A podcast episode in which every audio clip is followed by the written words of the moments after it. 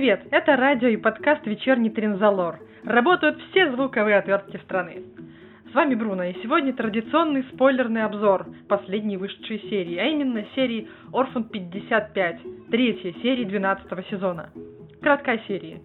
Сценарист Эд Хайм, который раньше писал «Оно уносит тебя», за 10 лет до этого пару эпизодов для сериала «Молокососы», режиссировал Ли Хейвен Джонс – он же занимался второй частью Спайфола и десятком других сериалов с названиями на валлийском. Вот. Хотя в работах у него есть и улица Ватерлоу, и волшебники против пришельцев.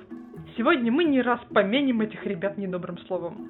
Сирота 55 идет сразу после весьма качественного шпионского экшена. Посмотрев Spyfall, многие загорелись надеждой. 12 сезон превзойдет предыдущий. Но, как часто бывает с ожиданиями, они обломались. Рейтинг 4,4 на IMDb звучит буквально как приговор. Насколько обоснована такая критика? В чем конкретно прокололся сценарист? И можно ли найти в серии хоть какие-то плюсы? Поговорим прямо сейчас. Жанровая проблема. Жанр серии классическая база в осаде, и таких мы насмотрелись много. Самый похожий это классический улей отдыха и террор вервоидов. В Ньюскуле в этом жанре серии еще больше. Назову только несколько. Невозможная планета, 42, Холодная война, Кислород, Загадка Цуранги. Вы обязательно вспомните также полночь Расселти Дэвиса, и, возможно, это будет самое приятное впечатление и воспоминание за весь просмотр. Сценаристы и продюсеры любят базы в осаде. Замкнутое пространство помогает заглянуть в глубины характеров персонажей. А еще можно сэкономить на локациях и сосредоточиться на актерской игре и экшене. Все серии и фильмы в этом жанре стоят из одного и того же списка событий, просто клишированного и известного. Можно вспоминать Сироту 55 и проставлять галочки подряд. Персонал создает видимость того, что все хорошо, но все плохо. В данной ситуации все секреты символически хранятся в бельем шкафу. Окей. Снаружи подстерегает враждебная внешняя среда. Она же обоснует, почему нельзя просто свалить отсюда. Третье и самое важное – внутренние враги. Обычно это саботажники, вирусы, безумие, прочая паранойя. То есть обоснуй, почему нельзя спокойно переждать бурю. Ведь кто-то да, откроет форточку на подводной лодке. Ограниченные ресурсы обязательно. Чаще всего это воздух или время какого-нибудь события, которое правило, катаклизм, бомба, метеорит и другая фигня, угрожающая базе целиком как строению и некая объединяющая общая угроза. Вот. На этом напряженном фоне герои ссорятся, мирятся, решают накопившиеся конфликты и строят свою любовь. Всех этих элементов с лихвой подвезли на курорт спокойствия. Что я хочу сказать? Серия по формату полностью соответствует базе в осаде. А вот по содержанию она идет наперекор своему клише. По идее, акцент в таких историях делается на персонажах, их внутренних конфликтах, переживаниях. Для этого и нужна камерная атмосфера и хорошие диалоги. Но диалоги в серии всегда прерывались до того, как персонажи начнут объяснять свои мотивы. То яс подойдет, то монстр, то другой монстр, то третий монстр. Часто прерывали их персонажей. Вместо раскрытия героев мы получили в основном недомолвки. Камерная атмосфера в серии была буквально несколько секунд, где-то там в парилке, да, в кладовке, в клетке. Казалось, вот, вот сейчас они вывалят все секреты из шкафов, все скелеты. Драма потечет рекой, эй! Но потом между персонажами вставала загадка планеты, пробивала четвертую стену и уводила тему разговора куда-то за горизонт, в сторону повесточки. Сирота 55, как бунтующий подросток. Она не хочет копаться в себе. Зачем пытаться понять родителей, когда можно приковать себя цепями посреди вонючей свалки? А еще лучше взорвать ее? Я не понимаю. Не решив свои проблемы, он пытается решить проблемы планетарного масштаба. Причем тем же самым безуспешным методом. Сначала отмалчиваться, а потом э, громко шуметь и орать, что тебя не понимают. Вот, как-то так. Уйдя от метафоры, тема экологии нужна хороша, интересна, безусловно, очень важна. Но показать ее можно и нужно было в другом ключе. База в осаде представляет собой идеальный пример замкнутой экосистемы, биосферы. Все зависят друг от друга, все друг на друге завязаны. Вытянь бумажку мимо урны, и она окажется в супер-пупер важном фильтре. И все незаметно потравятся или очень драматично задохнутся. Поиск утечки или неполадки заставит всех туристов и персонал разделиться и подкровенничать. Сломает границу между персоналом и, собственно, отдыхающим. А еще и компьютер так не вовремя сломался. Так что замкнутых помещений вагон и маленькая тележка. А потом закрыть замочек, оставить им один баллон с кислородом на пятерых и еще круче грызня, самопожертвование одних ради других, ради тех, с кем вот только что ссорился, просто до, до пены у рта. Вот. Разве вот не так все делается в нормальных базах в осаде? А в конце маленький гений чинит фильтр, или это делает наша гениальная блондинка или утечка увеличивается, и все смотрят в иллюминатор на то, как по пустоши разлетаются их личные вещи. Их секреты, шмотки, связанные с прошлым, которые надо забыть. Да? А может быть наоборот. Их спасают, эвакуируют, они смотрят в окошко, а там за пределами купола природа уже взяла свое. Никогда не угадаешь, что там. Хорошая была бы серия про раздельный сбор мусора, да, и все толерантно, вся команда работает сообща, каждому есть свое место, применение, нет отбросов. И все самые важные идеи показаны действиями и последствиями, а не парочкой рушащих атмосферу монологов. В общем, Эдхайм смешал теплое с мягким. Возможно, он как раз хотел камерную серию, как вот она уносит тебя, которая тоже про принятие, про отцов, про детей. Вот там нас не отвлекали на глобальные проблемы. Хорошая была серия. С уместным сюрреализмом, все на своих местах. Но к двенадцатому сезону либо Эдхэм поплыл, либо его настоятельно попросил редактор сценариев. Так, а втюхни нам в сценарий побольше того добра. И мы получили то, что получили. Если бы в этой серии пафос, картонные монстры, дрэги уравновешивались более логичными поступками персонажей, ее можно было бы еще пережить и нормально смотреть, но спасти вряд ли. Перейдем к монстрам. Если вы заметили, в клише база в осаде нет адекватных прописанных врагов. Чудища в сериях и фильмах этого жанра обычно хтоничны, аморфны, как водяная фигня в фильме «Бездны», как Тулху, как капли воды на Марсе. Они всегда прячутся в тени или в глубине нашего собственного подсознания. И это как раз те монстры, с которыми не просто вести диалоги.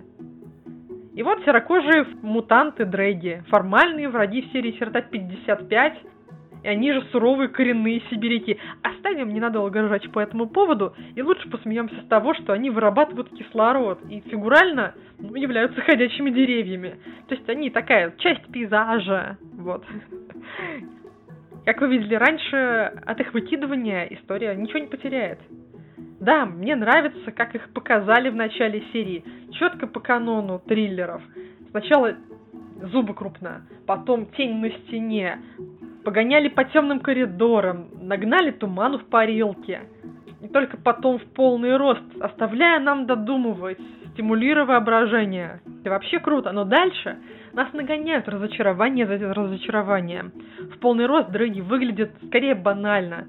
Совсем скоро становится заметно, что это всего один или два актера в костюмах размноженные на компьютере. И сами они брошены правительством помирать и вообще настолько несчастны, что им даже нормальной мотивации не подвезли. У Касавина в прошлой серии была такая же проблема, но им хотя бы дали одну единственную реплику словами. Они хотя бы могут говорить. А вот драги лишены даже возможности рассказать о своих проблемах. А то можно было бы с ними договориться. Туристов они как бы поубивали, но вроде не съели. Нам даже ни одного трупа не показали в кадре. Где кровь кишки? Чибнул, ты забыл все руки торчу, да. Про Бенни нам сказали. Они с ним поигрались. Типа, понимаете, в меру собственной испорченности.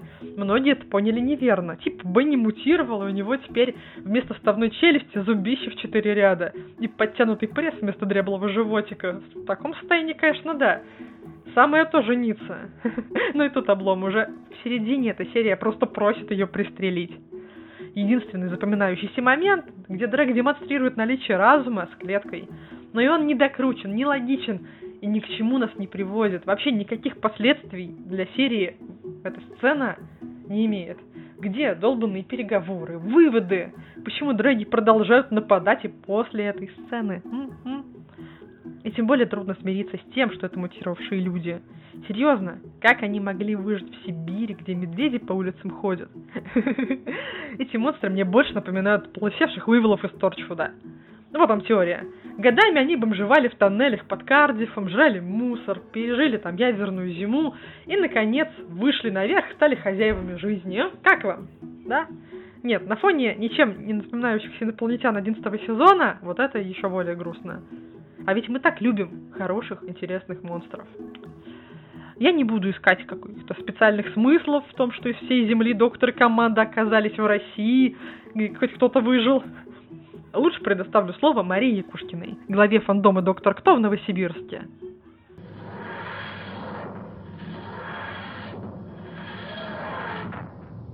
Третья серия оставила после себя несколько двоякое впечатление. Это не то чтобы плохая серия, но и не то чтобы все-таки достаточно хорошая серия этого сезона. В ней много всего добавлено. Куча всевозможных интересных характеров, э, возможных взаимодействий химии, антуража. То есть э, все вкусные ингредиенты, они прямо здесь. Но по каким-то неизвестным мне причинам хронометража серии не хватает, чтобы все это как следует раскрыть. Такое ощущение, как будто эта история могла бы как следует сыграть красками, именно если бы ее сделали двухсерийкой вместо, э, собственно, Спайфола.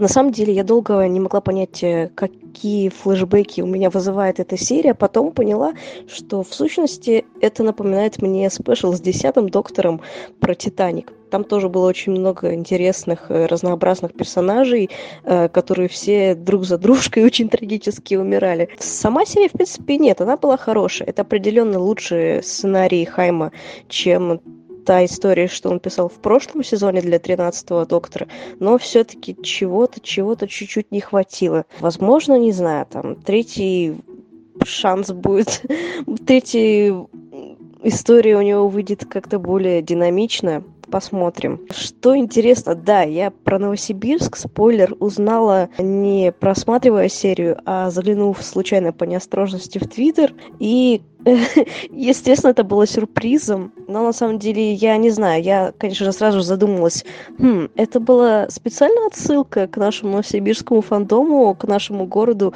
или же это просто какой-то город э, в России, который оказался у всех на слуху, помимо, собственно, Москвы и Петербурга известный.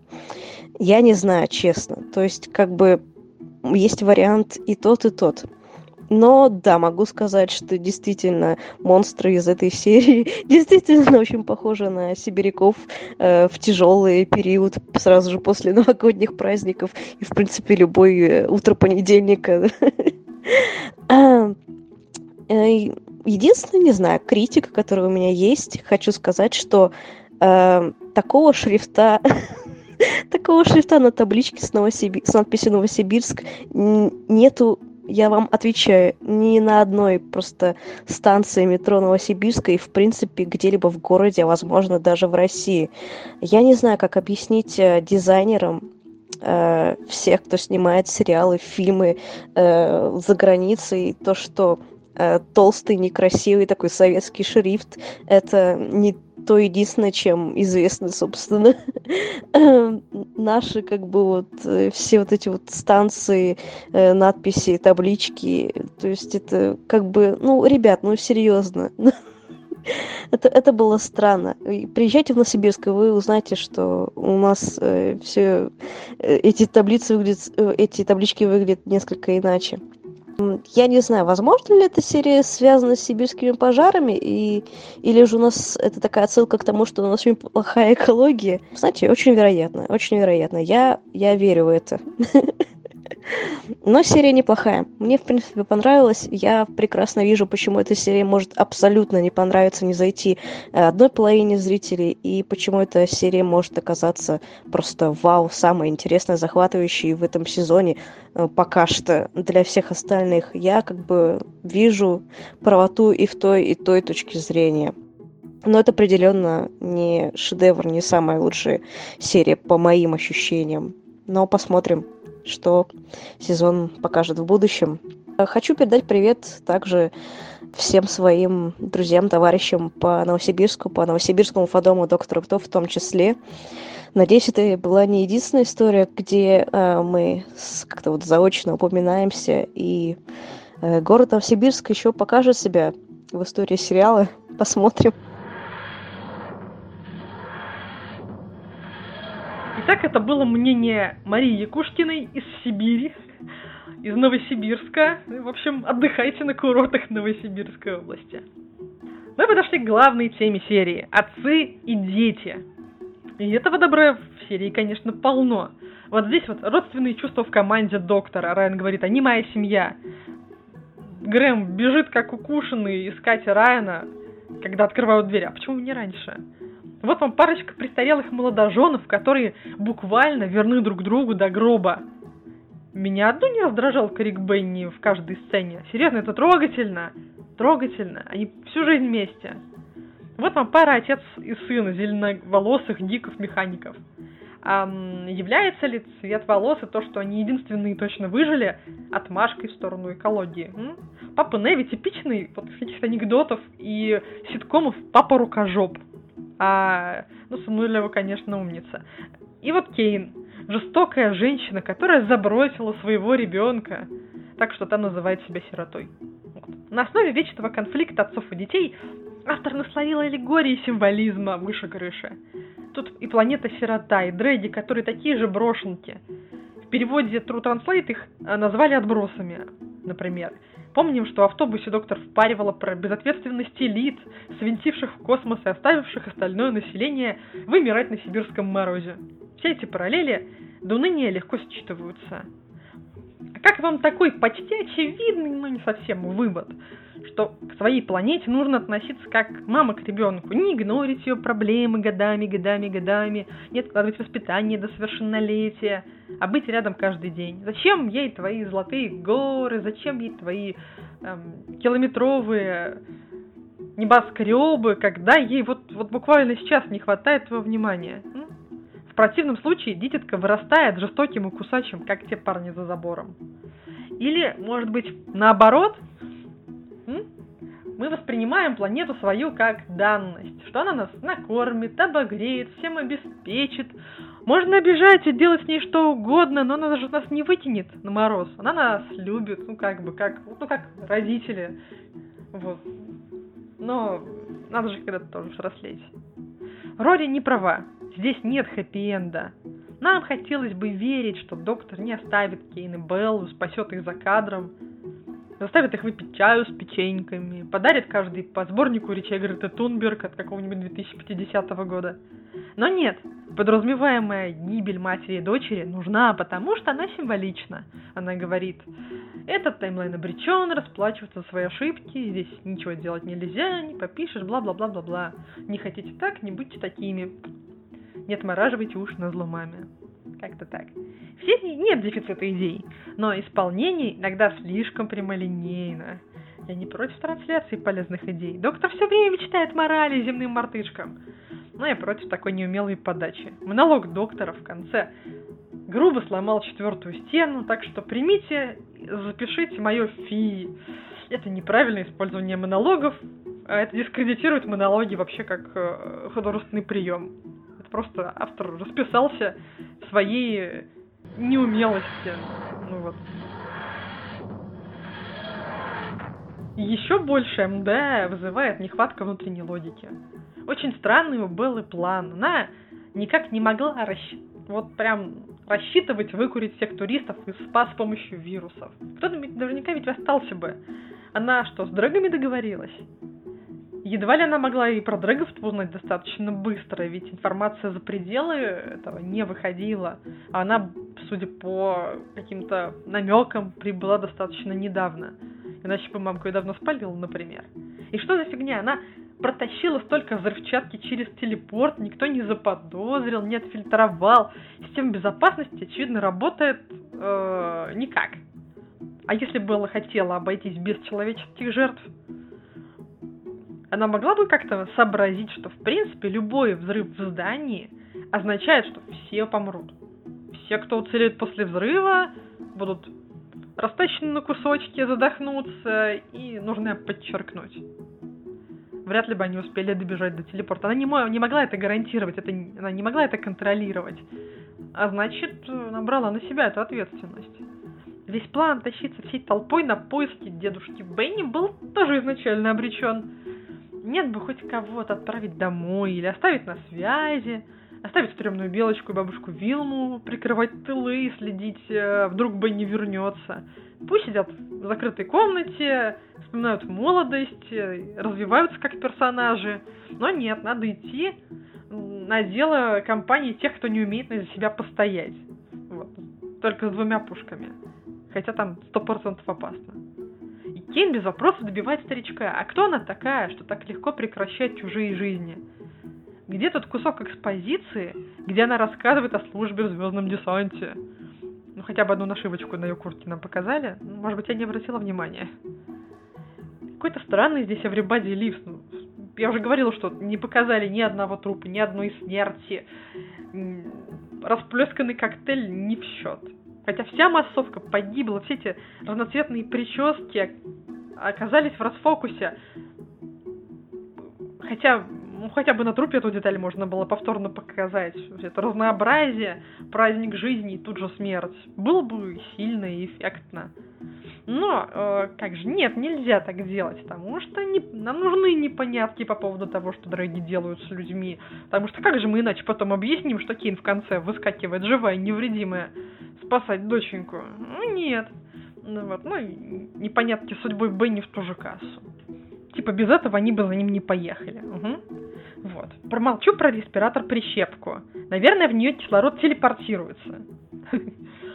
Промолчу про возможность зарядиться кислородом от выдоха спящего дрэга. Есть люди поумнее меня, которые провели расчеты, как сильно для этого дрэг должен дышать, и насколько зеленым он должен быть для фотосинтеза. Но вот почему доктор разучилась дышать? Из классики мы знаем, что у нее есть запасная дыхательная система, а еще возможность несколько минут задерживать дыхание, как в серии «Кислород», «Смит и Джонс», в. И тут внезапно доктор трындела, трындела, трындела, и о, внезапно потратила больше всех воздуха, отчаянно вздыхается. Но разговаривала она, конечно, много, но не сделала из этого выводы на вторую половину серии и продолжала трындеть. У всех несостыковок сюжета, конечно, есть объяснение.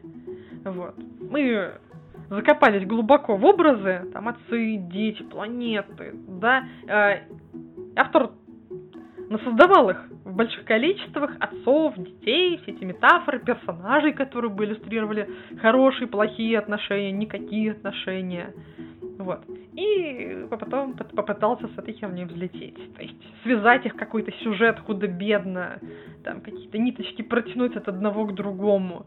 Поэтому получилось так смято. Мой муж хорошо описал это. Он сказал, что серия следует логике сна, когда каждая отдельная сцена выглядит осмысленно. Но потом ты начинаешь пересказывать кому-то свой сон, и это звучит как бред сивой кобылы. Теперь про доктора и спутников. Э, Грэм шутит про плавки, и, пожалуй, это единственное, чем он запомнился. Уже третью серию подряд он продолжает работать как комик-релив, то есть э, чувак, который что-то шутит, чтобы немножечко развеять э, напряжение. Ну вот, и мы снова концентрируемся на Райне, который наконец-то начал э, подкатывать к девушкам. Не получилось с сестрой Яв, получится с Беллой. Устанавливает доверительные отношения, как всегда бывает. Рвет три короба. Потом, да, собственно, рассказывает правду, вроде что-то завертелось, но нет, им не суждено быть вместе, почему-то, потому что. Будем надеяться, что Райан таким образом тренируется и разминается перед настоящей love story с кем-то еще. Я в серии опять совершенно бесполезна, разве что мешает старичку сделать предложение своей 60-летней зазнобушке. Я, наверное, как персонаж даже выиграла бы, если бы не участвовала в этой серии или участвовала по минимуму. То есть Грэм выясняет, что путевка только на троих, или я отпрашивается заблаговременно повидаться с родителями, в конце концов, после предыдущей серии, когда их э, разыскивали по всей Британии и по всему миру, им есть о чем поговорить. И в итоге больше кислороду, меньше народу. Яс не бесполезна, она выигрывает. Яс показывает, что ей нужна дорогая семья, она выигрывает. Серия выигрывает от э, меньшего количества бесполезных персонажей. Кажется, все в плюсе. А вот доктор в этой серии меня порадовал. Ну, не монологами, про которые я уже жаловалась, тем, как она показала некоторые темные стороны. Вспомним внутри Далика 12 который... Так, нас кого-то убили, пойдем дальше. Ситуация, когда нужно делать выбор между плохим и еще более плохим. В ней доктор не растерялась, она правильно расставляет приоритеты.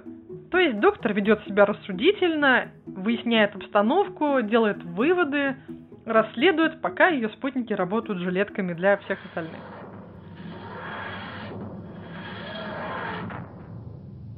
ни в музыке, ни в операторской работе чего-то сверхвыдающегося, запоминающегося э, я не заметила.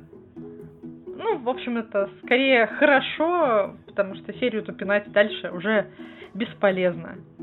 Ей уже ничем не поможешь. Но мы все еще полны надеждами на следующие серии. Нас ждет э, Никола Тесла, нас ждут Джудуны, нас э, ждут киберлюди и Мэри Шелли, вероятно. Сезон еще рано хоронить. Доктор, кто еще рано закапывать. Все еще может обернуться в хорошую сторону. Каждом сезоне, как правило, есть одна-две слабеньких серии, потому что, ну, не, не бывает, чтобы все. Просто даже на контрасте с хорошими сериями одна или две покажутся слабенькими. И давайте просто вот так вот молиться и надеяться, что это вот как раз самое, ну, то, как бы то самое слабое место, вот мы его проскочили, и после этого все будет хорошо. В конце концов, в прошлом сезоне средненькое начало э, столкнулось нас с э, ложовыми арахнидами четвертой серии, до которых тоже многие не досмотрели. И, в принципе, четвертая серия многим просто испортила впечатление и закончила их знакомство с сезоном. Редакторы или кто-то еще, или продюсеры компонуют сезон каким-то таким странным образом, понимая, что все самое интересное нужно пихать ближе к концу, и будучи заинтригованными в финале, люди все-таки досмотрят. С этим подходом я, конечно же, не согласна. Серии все должны быть хорошими или хотя бы средними. Нельзя дискриминировать начало сезона. Блин.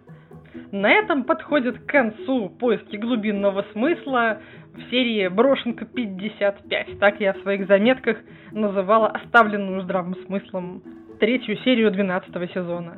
Не будем забывать, что у нас впереди еще аж 7 серий, и пожелаем друг другу и сами себе хороших впечатлений. Это Бруно и радио «Вечерний Тринзалор». Услышимся!